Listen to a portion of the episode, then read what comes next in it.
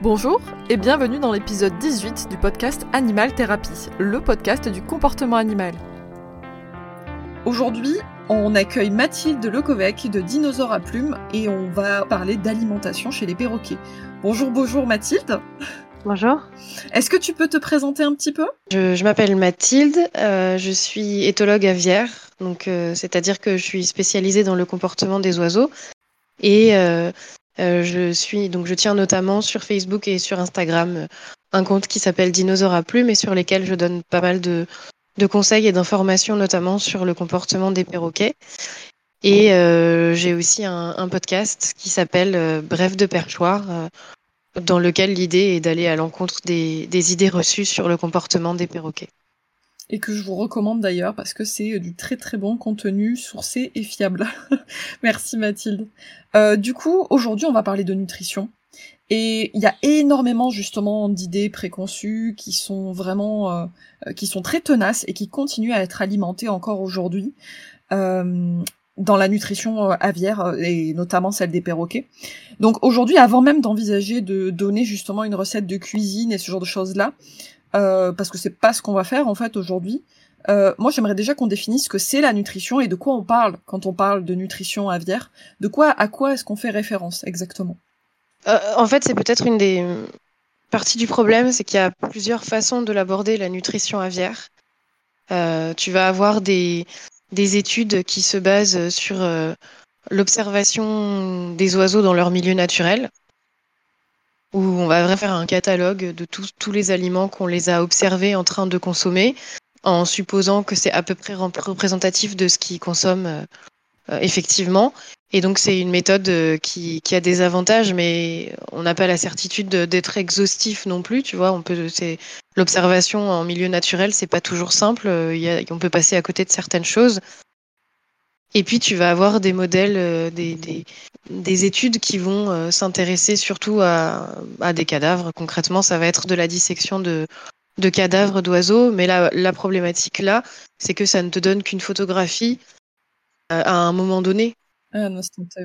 De ce que l'oiseau a mangé. Donc tu vois, c'est un peu comme si moi je me faisais disséquer juste après avoir mangé un McDo. Euh, ça serait probablement pas représentatif de la diversité de mon régime alimentaire et la problématique c'est un peu celle-là sur ce type d'études.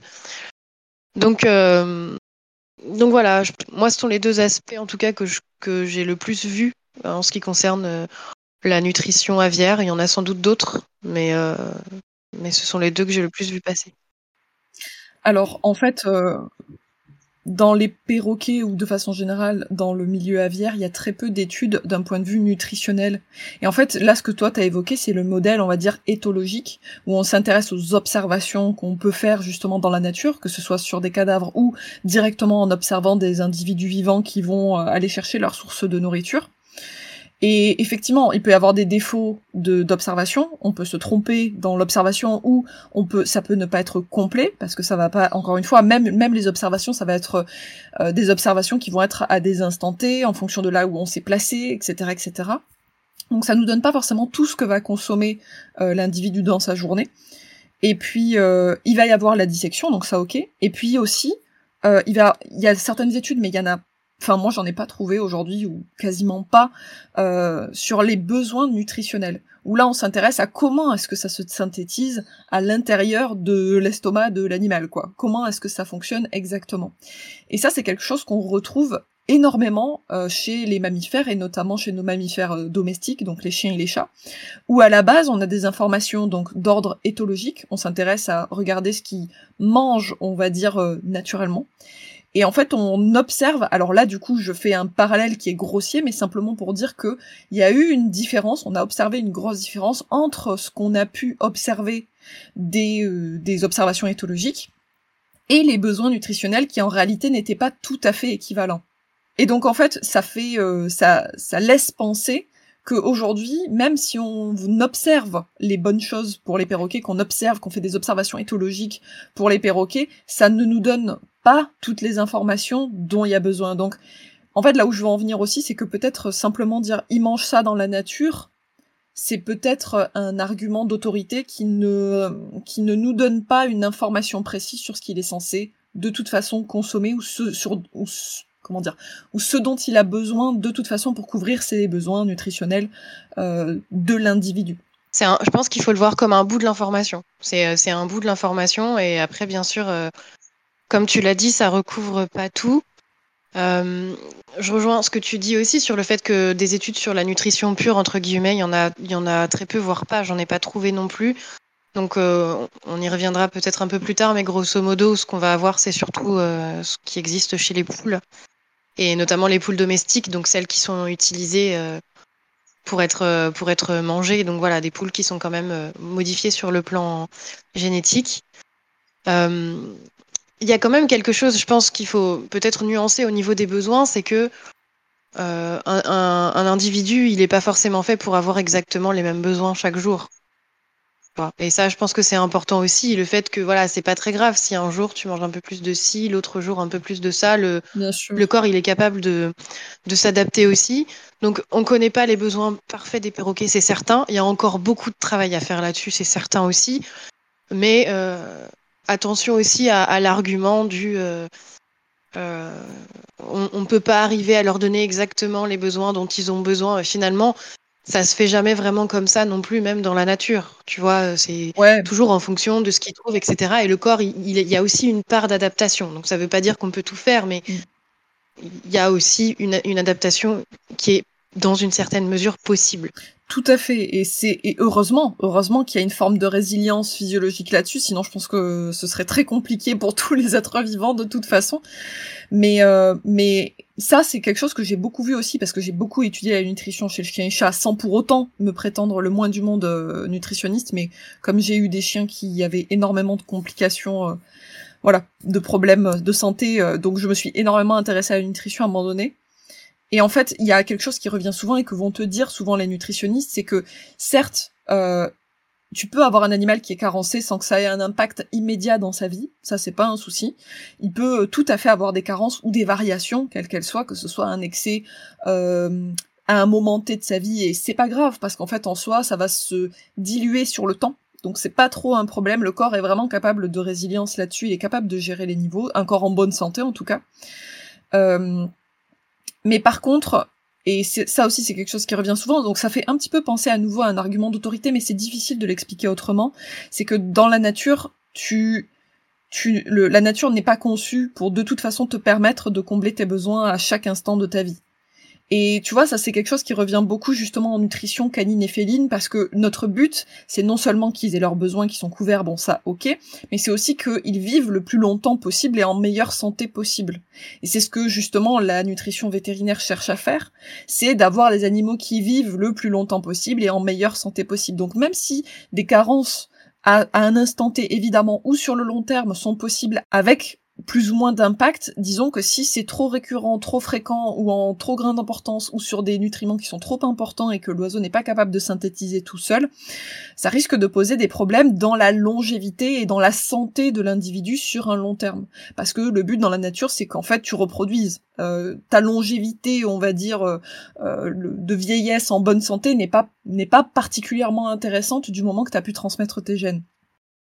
Et donc oui, je rejoins totalement le fait que de, ce que tu dis, comme quoi on, le but c'est avant, enfin qu'on est capable de résilience alimentaire, qu'on peut avoir des carences et que c'est pas un souci. Mais je rappelle aussi du coup, pour nuancer à nouveau ce propos-là, que notre but en, en captivité, c'est d'essayer, bon là du coup on manque cruellement de données, mais d'essayer au maximum de combler les besoins, même si c'est pas chaque jour précis à la mesure près, hein, qu'on soit bien clair, mais d'essayer au maximum de satisfaire aux besoins de l'individu alimentaire aussi, pour essayer de les avoir en meilleure santé le plus longtemps possible. Ouais, je pense que c'est vraiment un équilibre. Parce que il y a toujours cette, idée où si tu veux leur fournir un, environnement peut-être plus proche de l'environnement naturel et où ils pourront davantage exprimer justement leur comportement, euh, ça va avec une prise de risque. Ça va forcément avec une prise de risque.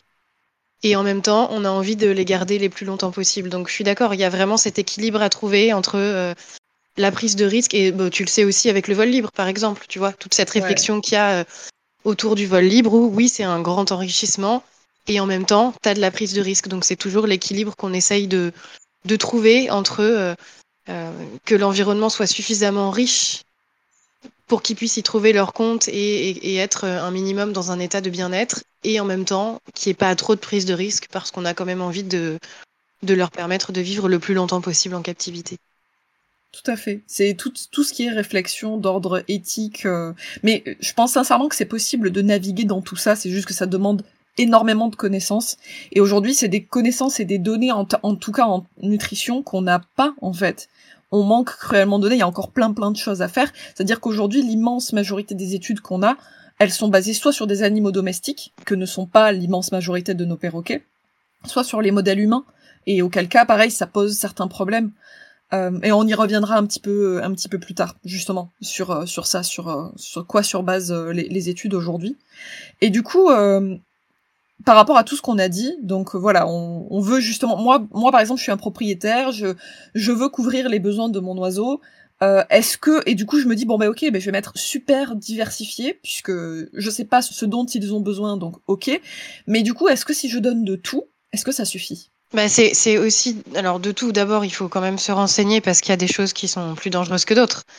Euh, voilà, donner de l'avocat, c'est pas super conseillé.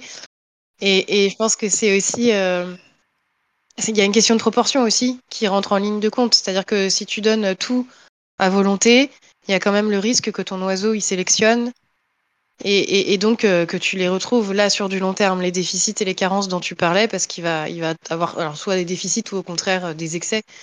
Il va avoir trop de quelque chose et potentiellement pas assez d'autres choses qu'il a pas assez mangé, etc. Donc c'est euh, donner beaucoup de choses et donner de la diversité, oui, mais il y a aussi la question de dans quelle proportion on les donne.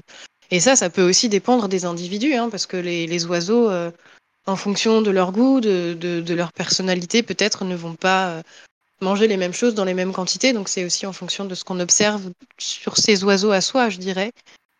Euh, et puis après, effectivement, euh, avoir conscience qu'il y a certains aliments qui seront consommés beaucoup plus facilement que d'autres et dont il faut peut-être réduire davantage les, quantités par rapport à, à d'autres aliments. Euh, du coup, on en vient d'ailleurs à, ça me fait penser à quelque chose qu'on voit régulièrement sur les réseaux, c'est, moi je donne diversifié, et je considère que les oiseaux savent ce dont ils ont besoin pour eux-mêmes, et donc en fait ça rejoint l'idée de est-ce que les oiseaux arrivent à se réguler seuls en fonction de leurs besoins au cours de leur vie?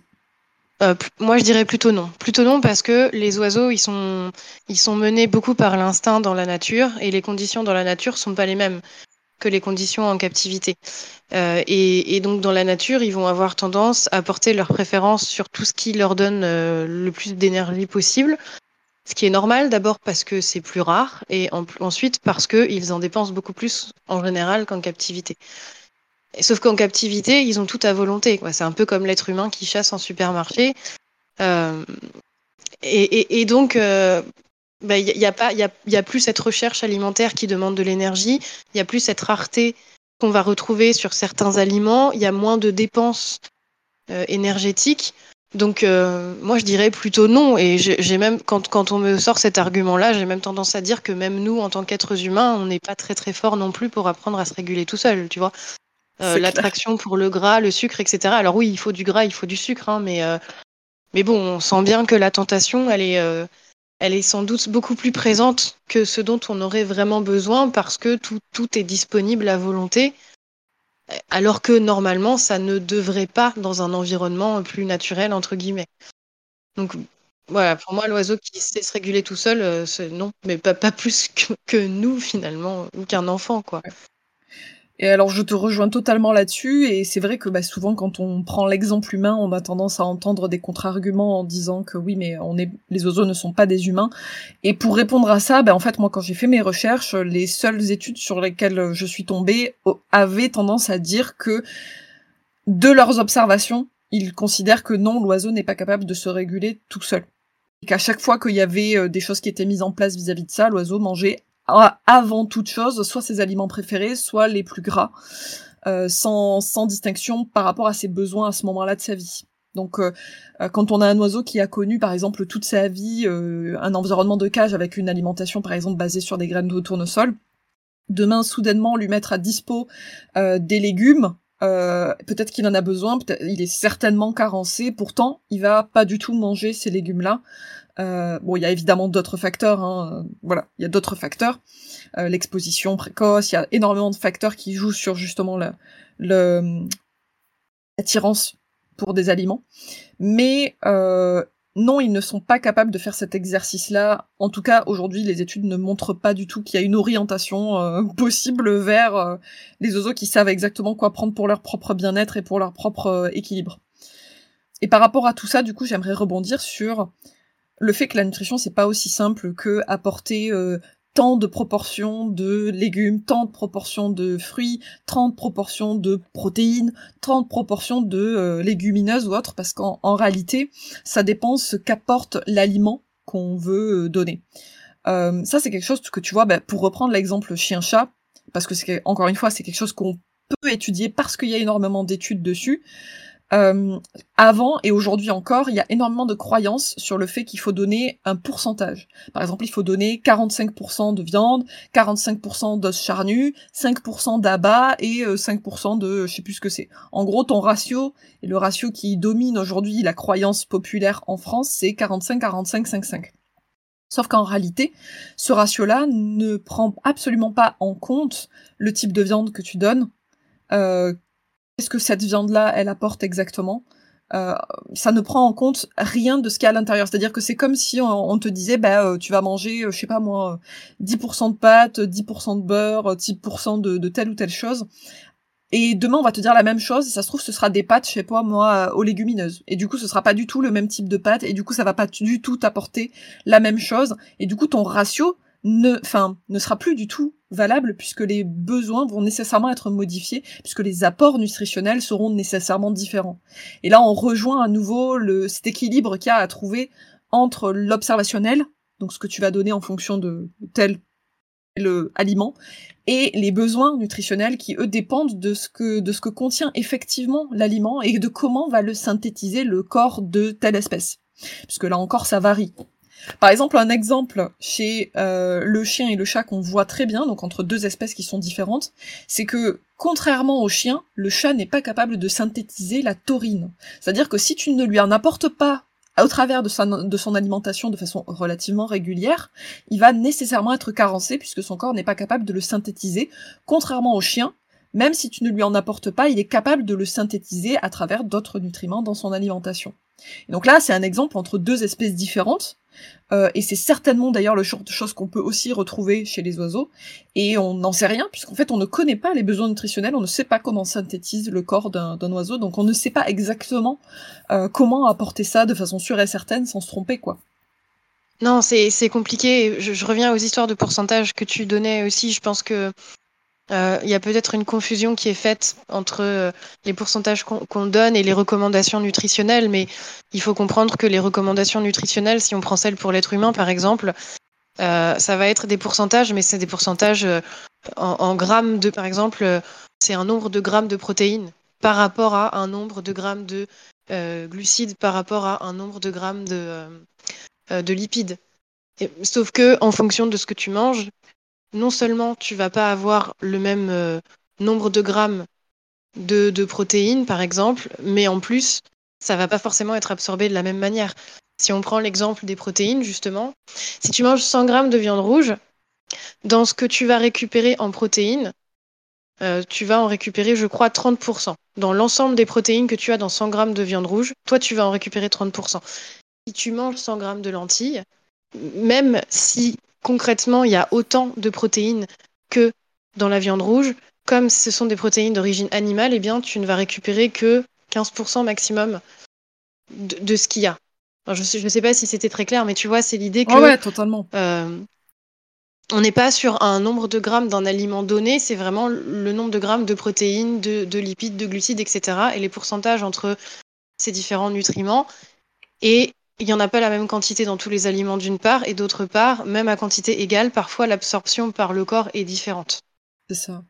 C'est euh, complètement Donc ceci n'est pas... Euh, ça ne veut pas dire qu'il faut, qu'il faut forcément manger de la viande. Hein. Moi-même, je, suis quasiment végétarienne, donc on peut, on peut tout à fait faire autrement, mais il faut l'avoir en tête quand même. Exactement. Quand on, quand on s'intéresse à la nutrition. Je rebondis sur ce que tu dis quand tu dis que on peut faire autrement. c'est quelque chose aussi que je vois beaucoup quand par exemple on te conseille de donner une viande pour tes perroquets, ce qui peut être pourquoi pas pour certains perroquets. Ben, en fait, encore une fois, l'idée à avoir en tête, ce qu'il faut toujours avoir en tête, c'est, ok, mais si je donne ça, parce que quand on donne, par exemple, de la viande à son oiseau, on n'est pas juste en train de donner des protéines. Et souvent, il y a cette confusion qui est faite entre euh, viande et protéines. Si je donne de la viande, alors je donne 100% de protéines, comme si viande et protéines étaient égales, comme si c'était exactement la même chose. Sauf qu'en réalité, dans la viande, il y a aussi plein d'autres choses énormément d'autres choses qui seront peut-être pas forcément bonnes pour tous les perroquets déjà d'une part, mais de façon générale pour le perroquet. Euh, et est-ce que potentiellement ces sources de protéines-là, on pourrait les apporter différemment, donc pour rejoindre le fait qu'on peut apporter les choses de façon différente, avec peut-être moins de risques? Ça c'est quelque chose, pourquoi j'en parle? Parce que c'est quelque chose qu'on voit beaucoup aux États-Unis, parce qu'aux États-Unis ils donnent pas mal de viande aux perroquets. Me demande pas pourquoi, je, je sais pas pourquoi. Et il y a plusieurs vétérinaires qui ont tiré la sonnette d'alarme en disant qu'ils retrouvaient des perroquets au bout d'un certain âge qui étaient atteints euh, d'athérosclérose, c'est-à-dire que en gros les artères se bouchaient en fait. Pourquoi? Parce que quand tu donnes de la viande, de la viande animale, tu ne donnes pas uniquement de la viande, tu donnes aussi d'autres choses qui viennent en parallèle. Donc est-ce qu'il est possible de combler ces besoins de protéines chez par exemple nos perroquets en apportant des protéines de façon différente et qui soient tout de même euh, synthétisables, qui soient tout de même efficaces en fait pour le corps de l'individu? Et ça c'est une réflexion aussi à avoir.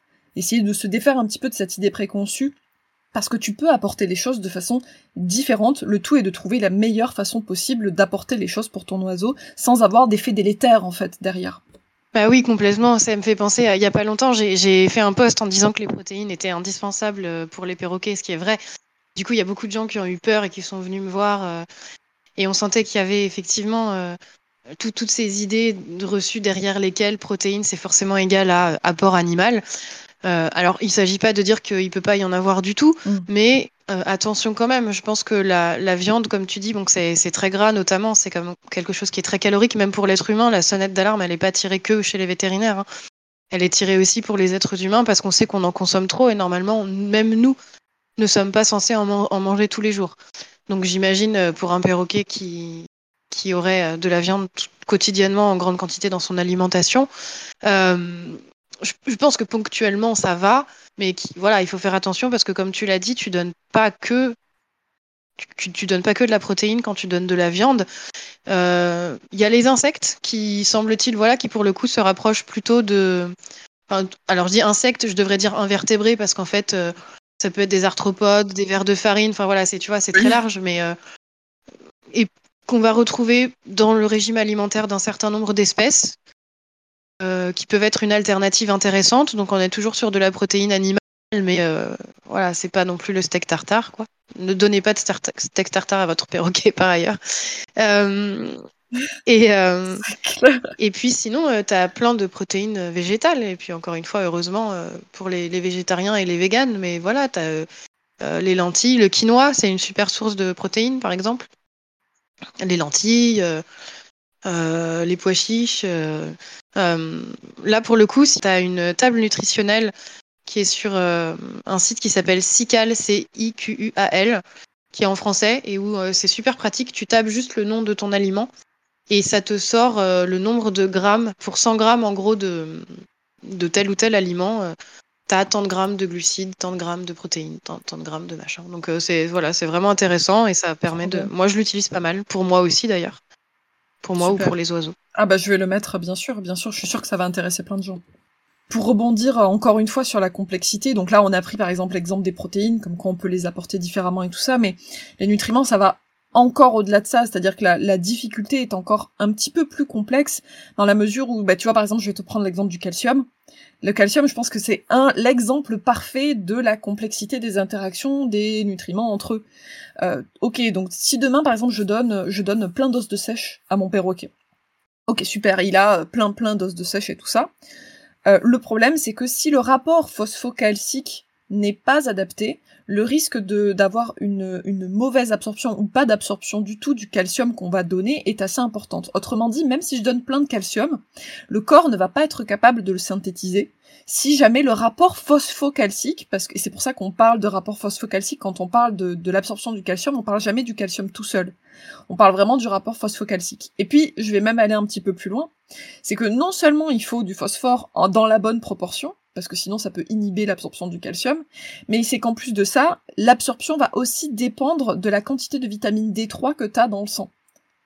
Et la vitamine D3, tu la synthétises comment? Bah, Soit au travers justement de certains aliments qui peuvent la fournir, soit via les UV. Donc si on a la chance d'avoir des oiseaux en volière extérieure, pour ça c'est le top. Comme ça au moins on s'embête pas. Et les oiseaux, ils ont leur quantité de vitamine D3 dont, dont ils ont besoin. Et en fait, on voit que tout ça, ça interagit tout le temps ensemble. Donc si euh, on se retrouve avec un oiseau, même si on a l'impression de lui donner suffisamment de calcium dans, son alimentation, ben peut-être que réellement lui, il absorbe pas grand-chose parce qu'il y a d'autres éléments qui vont manquer. Et ça, c'est un exemple, par exemple là avec le calcium. Mais finalement, ça, cette interaction-là, elle est constante avec plein d'autres nutriments. Et ça, c'est quelque chose que j'ai vu d'ailleurs chez le chien et les chats, mais qui est certainement différent pour le perroquet, le perroquet, c'est pas une espèce toute seule. Je veux dire, le perroquet, c'est euh, plus de 400 espèces. Donc, en fait, on connaît pas les besoins de chaque espèce et ils vont être différents systématiquement. Mais en tout cas, chez le chien et le chat, tu le vois très bien et ça existe aussi chez l'humain, d'ailleurs, même si je m'y suis moins intéressée, où t'as, en fait, tout un tableau avec les interactions entre les nutriments. Qu'est-ce qui interagit sur quoi? Qu'est-ce qui inhibe? Qu'est-ce qui favorise? Qu'est-ce qui... Mais il y a des centaines de possibilités. C'est extrêmement complexe. Oui, euh, et il me semble effectivement que ça existe aussi chez l'être humain. Euh, et à ma connaissance, chez le perroquet, on n'a pas d'informations sur, euh, sur ce rapport-là. Euh, voilà, donc c'est encore une, une, une, preuve que vraiment on manque d'infos dans le domaine de la nutrition chez les perroquets. Je suis même pas sûre qu'on ait l'information chez les poules. Ah, ça, je sais pas. Moi, je l'ai surtout vu passer chez les chats, les chiens et les chevaux. Ouais, ça existe aussi chez le, les, les tortues parce que super important, développement de la carapace et tout. Mais par contre, chez le perroquet, euh, je sais pas. Il me semble pas. J'avais cherché, mais je l'ai pas vu en tout cas. Et dans la catégorie également des idées reçues qu'on voit énormément justement sur l'alimentation, aujourd'hui j'ai l'impression qu'il y a vraiment une, une, psychose qu'il y a autour du sucre de façon générale. Il faudrait limiter au maximum la quantité de sucre qu'on donne à nos oiseaux. Et donc souvent ça donne des régimes à base de euh, uniquement de légumes, ce qui peut être bien, mais est-ce que c'est vraiment bien de donner que ça sur la sur une base euh, annuelle par exemple? Euh, Est-ce que tu peux euh, nous en dire un peu plus sur cette cette psychose qu'il y a aujourd'hui autour du sucre? Bah, je pense que ça vient de deux choses. D'abord, bon, là, un des arguments qui est souvent utilisé, c'est que dans la nature, les fruits sont, sont souvent des fruits moins mûrs que ce qu'on leur donne nous. Mais bon, ça, effectivement, du coup, tu as, plus de, de glucides sans doute, tu as plus de glucides dans les fruits qui sont plus mûrs. Et un argument que j'ai souvent vu aussi, c'est euh, celui du fructose. C'est l'idée selon laquelle euh, le fructose en excès serait mauvais à la santé. Euh, et, ça, c'est quelque chose qui n'est absolument pas avéré sur le plan scientifique. C'est-à-dire que déjà, chez l'être humain, on n'en sait rien, parce qu'il n'y a pas de consensus scientifique. Tu as des études qui montrent que oui, peut-être, mais à très très haute dose, et quand je parle de très haute dose, ce serait l'équivalent de manger, euh, tu vois, enfin plus de 70 apricots par jour. Donc euh, on est quand même sur des doses qui sont importantes. D'accord. Sur des très hautes doses. Très hautes doses. Et tu as même d'autres études qui, euh, pour la même chose, ne vont trouver, ne vont rien trouver du tout. Donc il n'y a même pas de consensus scientifique là-dessus chez l'être humain. Donc on imagine bien que chez, chez le perroquet, il n'y a strictement rien. la seule étude, moi, que j'ai trouvée, c'est une étude sur des aras qui a regardé ce qui se passait si on leur donnait euh, l'équivalent d'une petite pomme euh, par jour pendant une semaine.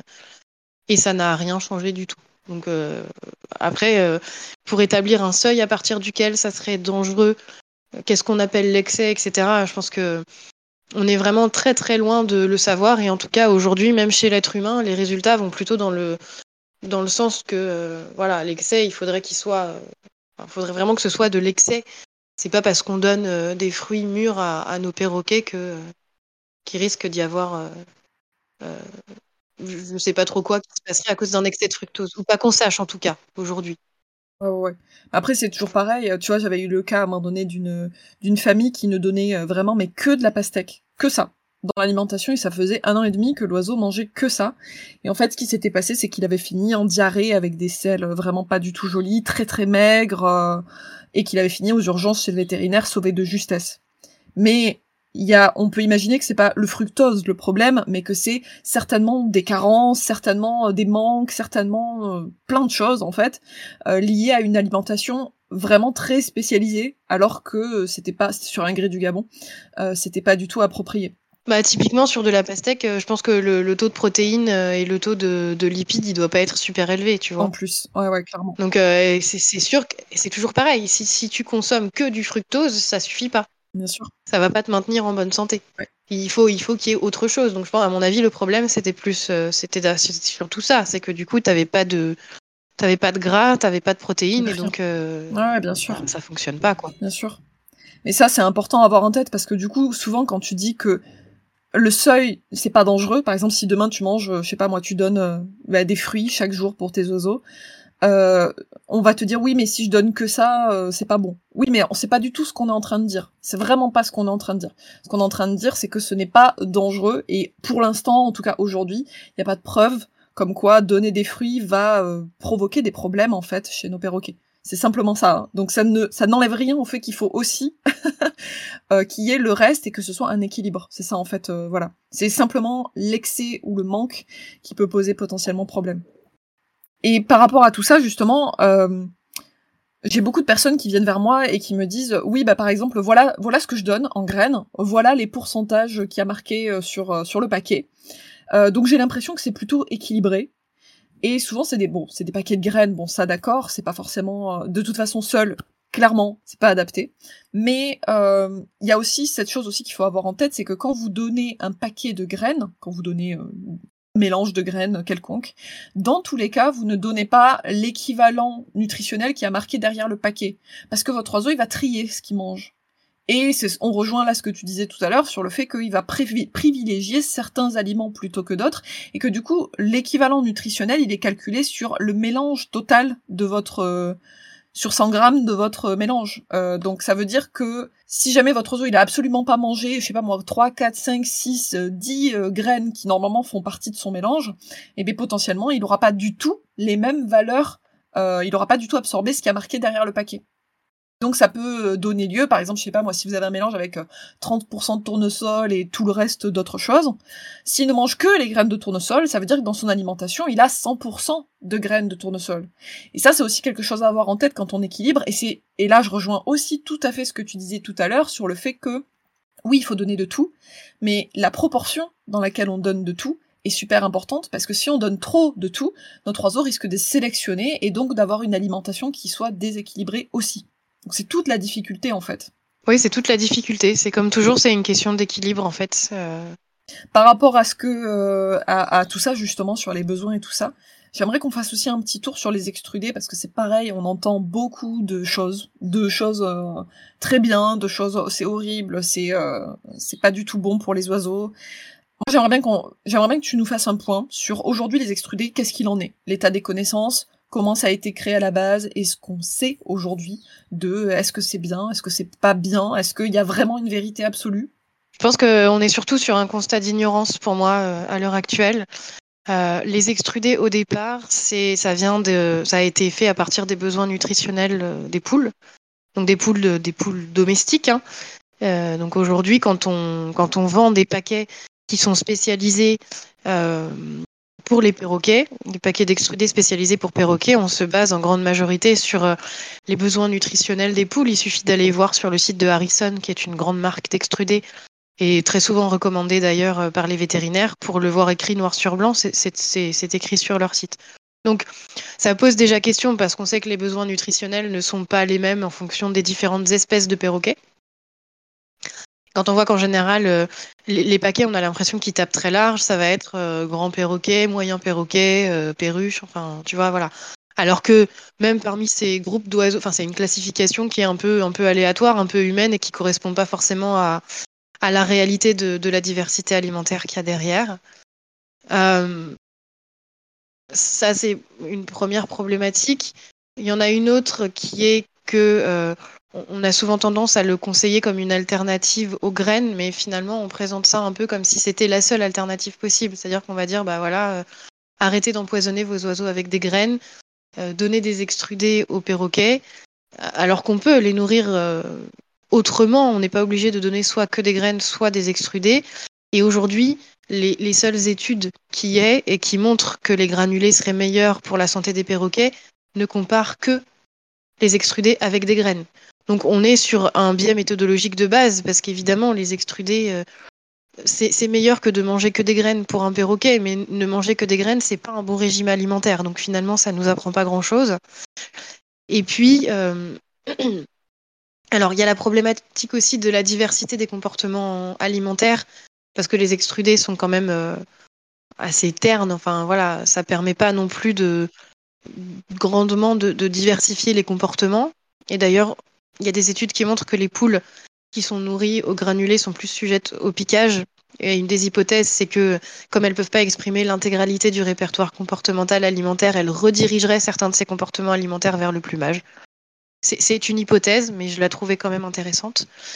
Et la dernière chose, euh, c'est que aujourd'hui, on n'a pas vraiment de recul sur le processus d'extrusion en tant que tel. Je vois souvent passer l'idée que on déconseille l'alimentation transformée pour l'être humain parce que les quantités nutritionnelles sont mauvaises, mais chez les animaux, tout va bien parce qu'on dose parfaitement. Et en fait, même si on dosait parfaitement, ça résoudrait pas le problème. C'est-à-dire qu'aujourd'hui, qu'elle montre la recherche, et notamment chez l'être humain, c'est que même si on retire le facteur nutrition pure, on a encore des individus qui sont en moins bonne santé quand ils sont nourris à la nourriture transformée et on ne sait pas trop pourquoi. Peut-être parce qu'il y a quelque chose au niveau du processus d'extrusion en tant que tel. Voilà. Mais le fait est que rien que le fait que l'alimentation soit transformée, parce qu'aussi, du coup, il y a des nutriments qui se perdent, donc ça oblige à en rajouter, mais du coup, l'absorption est moins bonne quand ils sont ajoutés, quand ils ne sont pas ingérés directement dans les aliments frais, ce qui peut faire une transition vers, l'alimentation fraîche plus tard.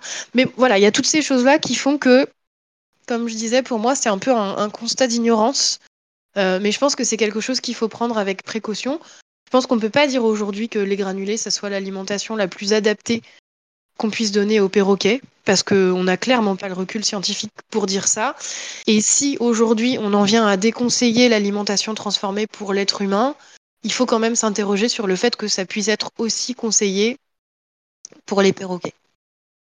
Donc euh, voilà, c'est un peu ce, moi ce discours-là que, que je tiens aujourd'hui. Alors c'est très intéressant et je rebondis dessus parce qu'en fait, euh, encore une fois, dans la catégorie alimentation transformée, la première chose que tu vois déjà avant même de parler des extrudés chez le perroquet, c'est que tu vois ben, les croquettes chez le chien et le chat. Et en fait, le, les croquettes chez le chien et encore une fois, je fais un parallèle, mais on parle de nourriture transformée et ça vaut quand même le coup de faire un parallèle entre différentes espèces.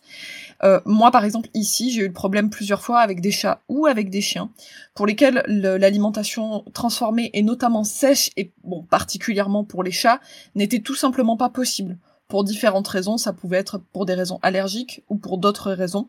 Et en fait, euh, aujourd'hui, j'ai vraiment mais complètement arrêté les croquettes. Alors les croquettes aujourd'hui chez le chien et le chat, il faut comprendre qu'elles sont d'un point de vue nutritionnel nickel. C'est-à-dire que c'est adapté à l'espèce, c'est adapté à son âge, c'est adapté à tout ce qu'il faut. Donc on sait qu'avec des croquettes aujourd'hui, c'est pour ça que les vétérinaires les recommandent à raison, dans l'immense majorité du temps à raison, parce que les besoins nutritionnels vont être comblés, là où souvent les euh, recettes maison, les, les, rations maison risquent de ne pas être euh, adapté où il risque d'y avoir des carences, des carences qui vont être euh, vraiment sur du, très long terme et qui risquent en plus de ça du coup de poser des problèmes euh, pour la santé de l'animal à un moment donné.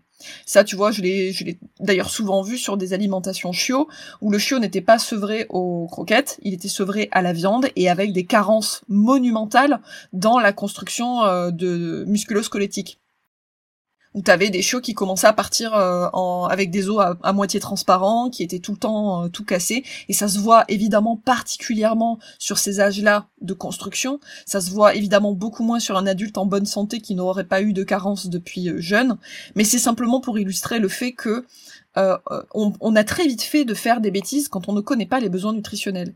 Et c'est pour ça que je n'ai pas un avis 100% tranché sur les, euh, les extrudés en disant il faut surtout pas en donner, c'est mauvais, parce que parfois ça peut être intéressant pour équilibrer une ration. Et en donner un petit peu, donner un petit peu d'alimentation sèche, pour moi, n'est pas problématique, dans la mesure où, à côté de ça, et attention, ça dépend des espèces, par exemple, je suis pas du tout euh, de ce, de cet avis-là, évidemment, non seulement pour les loris, mais pour les éclectus qui ont une alimentation 100% humide, euh, et où l'alimentation sèche, on l'a vu, peut provoquer quand même pas mal de problèmes, et quand je dis on l'a vu, encore une fois, je parle surtout d'empirique, parce que, encore une fois, des études aujourd'hui, bah, il y en a pas, donc c'est purement de l'empirique.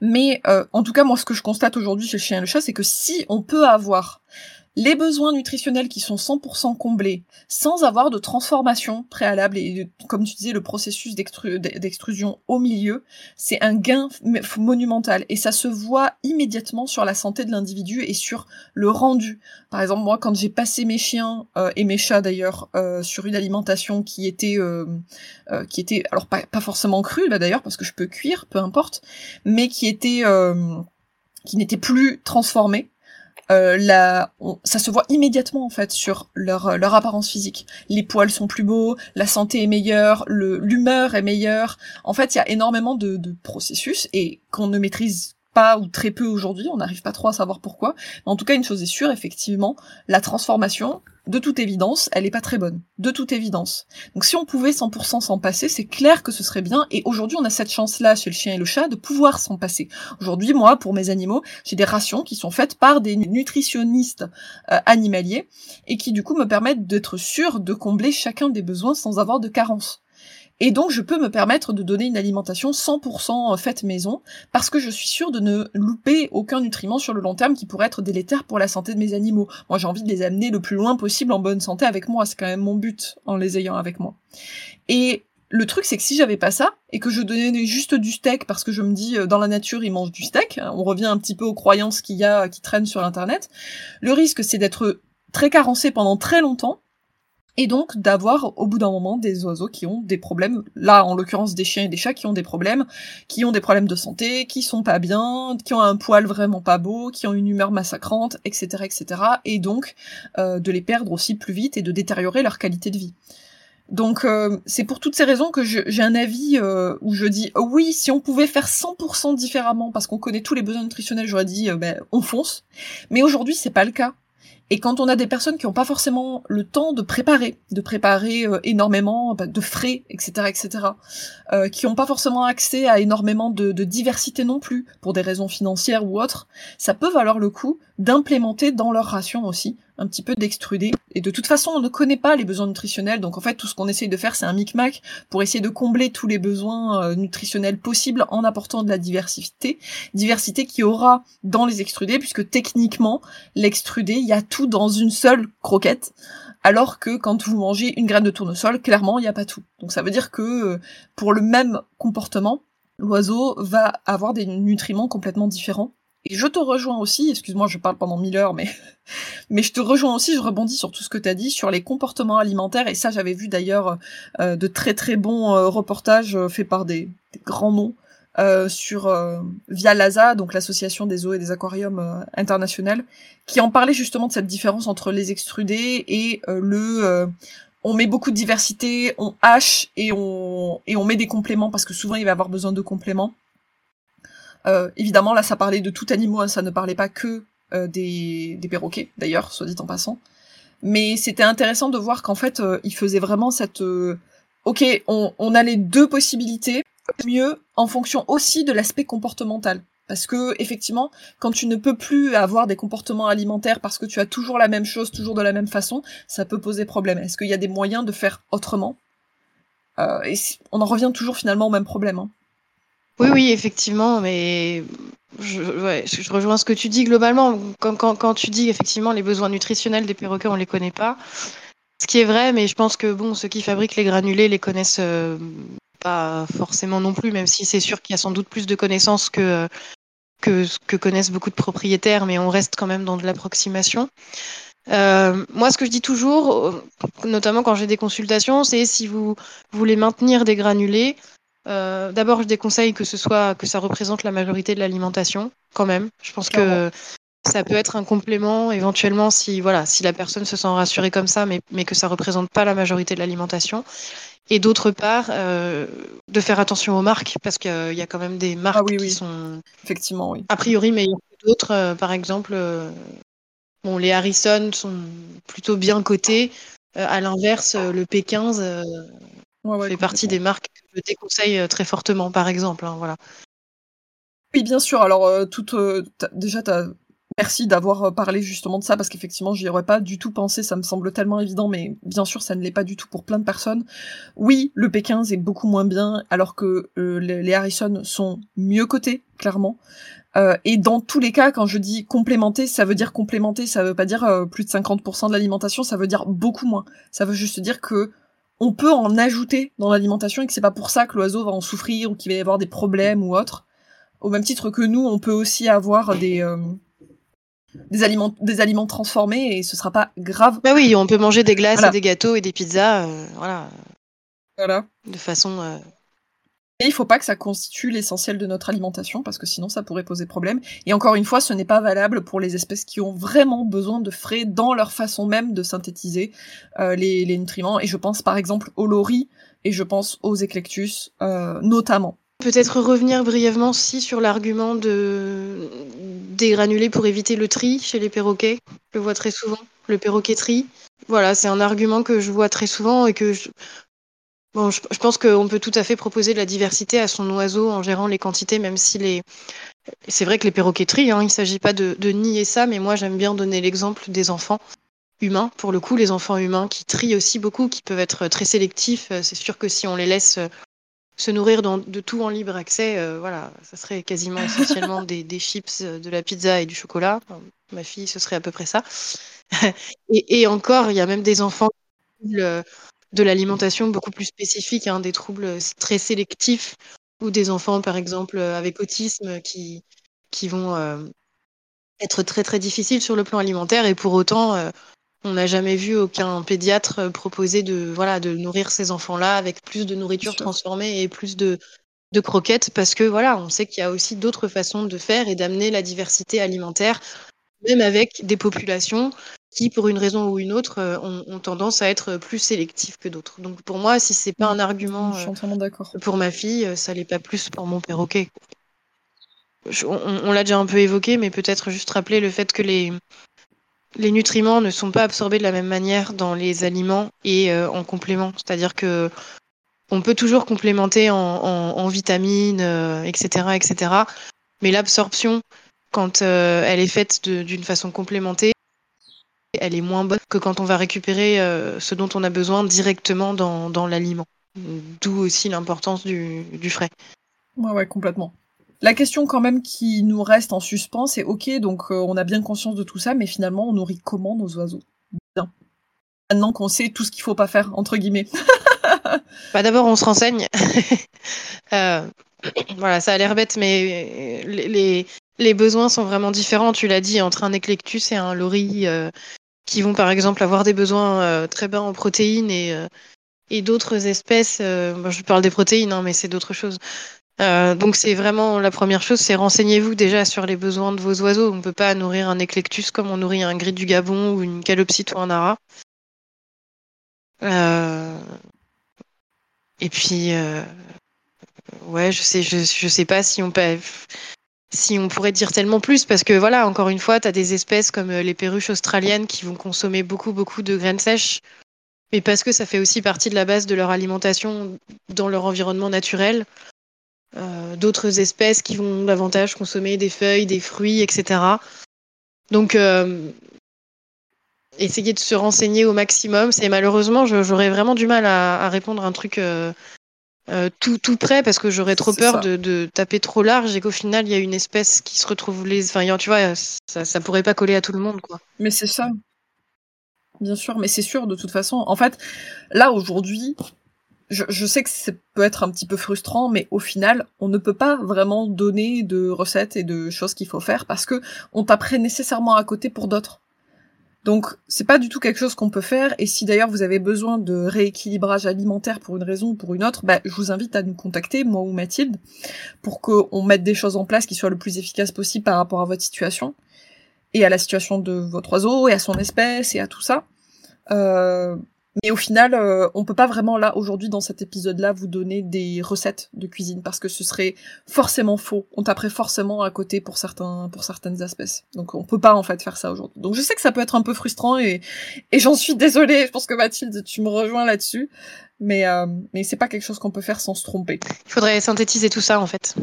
Ouais ouais complètement ouais je, te remercie euh, infiniment, euh, Mathilde, d'avoir été là aujourd'hui, de parler de l'alimentation sur les perroquets, d'avoir un petit peu essayé de, balayer un petit peu toutes les croyances et les idées reçues qu'il y a dessus. Je pense que c'était vraiment super important. Je pense qu'on en a cruellement besoin d'essayer de ramener un petit peu de, de, sens, un petit peu de, de nuance aussi dans tout ce qu'on peut trouver aujourd'hui sur les réseaux.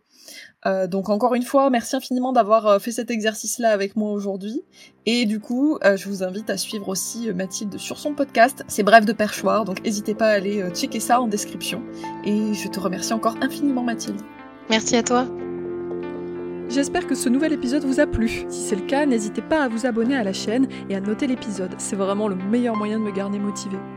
Vous avez d'ailleurs toutes les ressources dont on a parlé aujourd'hui en description.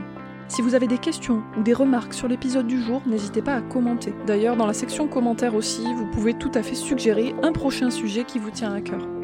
Vous pouvez également rejoindre mon Instagram pour plus d'informations, de tips et de ressources gratuites sous l'identifiant Animal Thérapie. Vous avez un souci de comportement avec votre animal ou vous avez envie de vous faire accompagner de façon éthique et professionnelle, vous pouvez me contacter directement sur contact@animaltherapie.com et je vous dis à très bientôt pour un nouvel épisode.